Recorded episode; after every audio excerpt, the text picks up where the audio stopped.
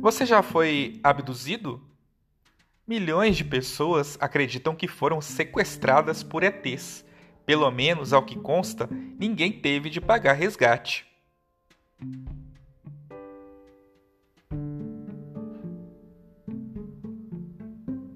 Olá, eu sou Ideobrando e este é o podcast Ideobrando Ilimitado. Relatos de pessoas que dizem ter sido sequestradas por alienígenas costumam cair no campo do irreal e do folclore, para não dizer maluquice. Tudo não passa de alucinação? É história de quem sofre da cabeça? Uma coisa parece certa: é gente demais para tudo se resumir a uma deslavada mentira coletiva. Em 1991, o Instituto Hopper fez uma pesquisa e apurou 3,7 milhões de americanos disseram ter sido abduzidos, ou seja, sequestrados por ETs. O mesmo instituto repetiu a pesquisa em 2002. Dessa vez, só 2,9 milhões de americanos apresentavam sintomas que os especialistas associam ao fenômeno da abdução. Alguns deles: despertar com a sensação de uma presença no quarto, ver luzes estranhas sem saber de onde elas vêm, ter a sensação de flutuar no ar, encontrar cicatrizes de origem desconhecida no corpo e não se lembrar de onde esteve ou do que fez durante um certo lapso de tempo. A mais célebre história de abdução envolveu o casal Barney e Betty Hill. No dia 19 de setembro de 1961, eles voltavam de férias no Canadá para New Hampshire, nos Estados Unidos. Já perto de casa, tiveram uma súbita sensação de formigamento seguida de forte sonolência. Algum tempo depois, já em casa, Betty notou que estava com as roupas rasgadas e Barney com os sapatos arranhados. O curioso é que eles não se lembravam do que havia se passado no trecho final da viagem. Era como se as últimas horas tivessem sido apagadas da memória. Com o tempo, pesadelos começaram a atormentar Barney e Beth. Os dois decidiram procurar ajuda psiquiátrica. Por meio da regressão hipnótica, relembraram os últimos momentos da viagem. O casal teria sido retirado do carro por seres humanoides de cerca de um metro e meio de altura e submetido a diversos exames invasivos. Barney disse que um aparelho foi introduzido em seu abdômen. Beth teria conseguido comunicar-se com o líder do grupo, que apontou um mapa celeste e revelou de onde vinha. Mais tarde, Beth desenhou tal mapa com uma incrível riqueza de detalhes. Segundo uma especialista, tratava-se de uma rota ligando as estrelas Zeta 1 e Zeta 2 ao nosso planeta. Após a divulgação do caso Rio, várias histórias de abdução começaram a aparecer por toda parte. Analisando os casos, os ufólogos conseguiram determinar um padrão.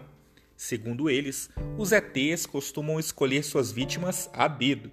Eles observam o futuro abduzido atentamente, estudam sua rotina. Em geral, a abdução ocorre quando a vítima se encontra sozinha ou em lugar ermo. A pessoa recebe um estímulo, como um lampejo ou um zunido, que serve para controlar sua mente. A captura mais comum ocorre por meio de um cone de luz que desce da nave alienígena.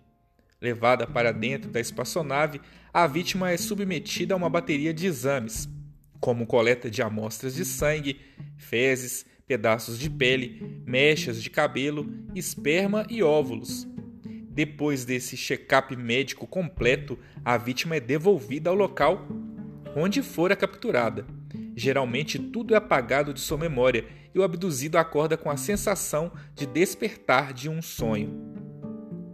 Há quem atribua tais sintomas a um distúrbio do sono chamado narcolepsia, que pode ser desencadeado por situações de estresse e afeta a parte do cérebro responsável pelo controle do sono e da vigília. Quem sofre desse problema pode ter alucinações auditivas ou visuais.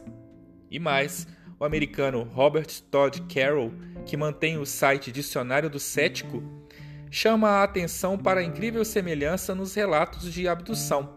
Para ele, o motivo é simples. A explicação mais razoável para os relatos serem tão similares é que eles são baseados nos mesmos filmes, nas mesmas histórias, nos mesmos programas de televisão e nas mesmas histórias em quadrinhos. Influenciados ou não pela indústria cultural, os brasileiros não ficaram de fora dessa onda. Há vários relatos de abdução. Um dos mais recentes foi o da cantora Elba Ramalho, que em 2001 revelou que tinha sido abduzida diversas vezes. Numa das ocasiões, os ETs teriam implantado nela um microchip, posteriormente removido por seres celestiais. Nem sempre a história acaba de forma tão prosaica. Em 1988, um homem foi encontrado morto às margens da represa de Guarapiranga, na cidade de São Paulo. O corpo estava totalmente mutilado, não tinha os olhos, as orelhas, os lábios, o saco escrotal e as vísceras. Os órgãos pareciam ter sido removidos com precisão cirúrgica.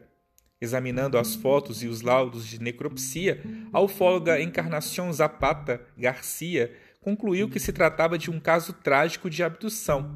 Mais do que isso, seria o primeiro caso conhecido no mundo de mutilação de um ser humano por extraterrestres.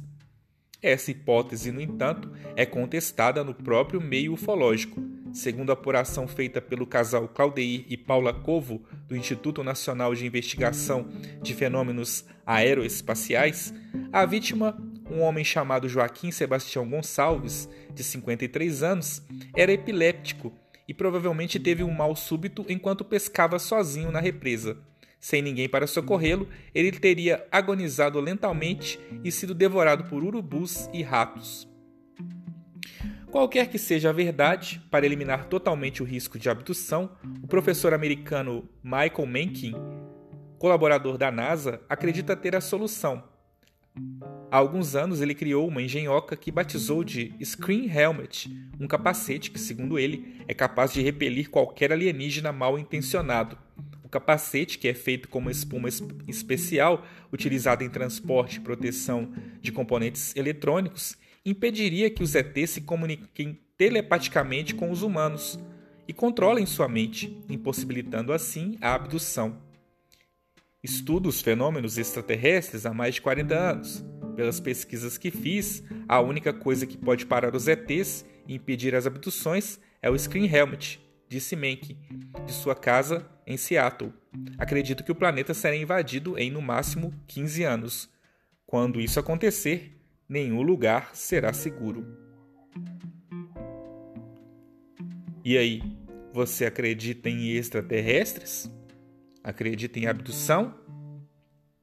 Se você gostou deste conteúdo, compartilhe com seus amigos e até o próximo episódio.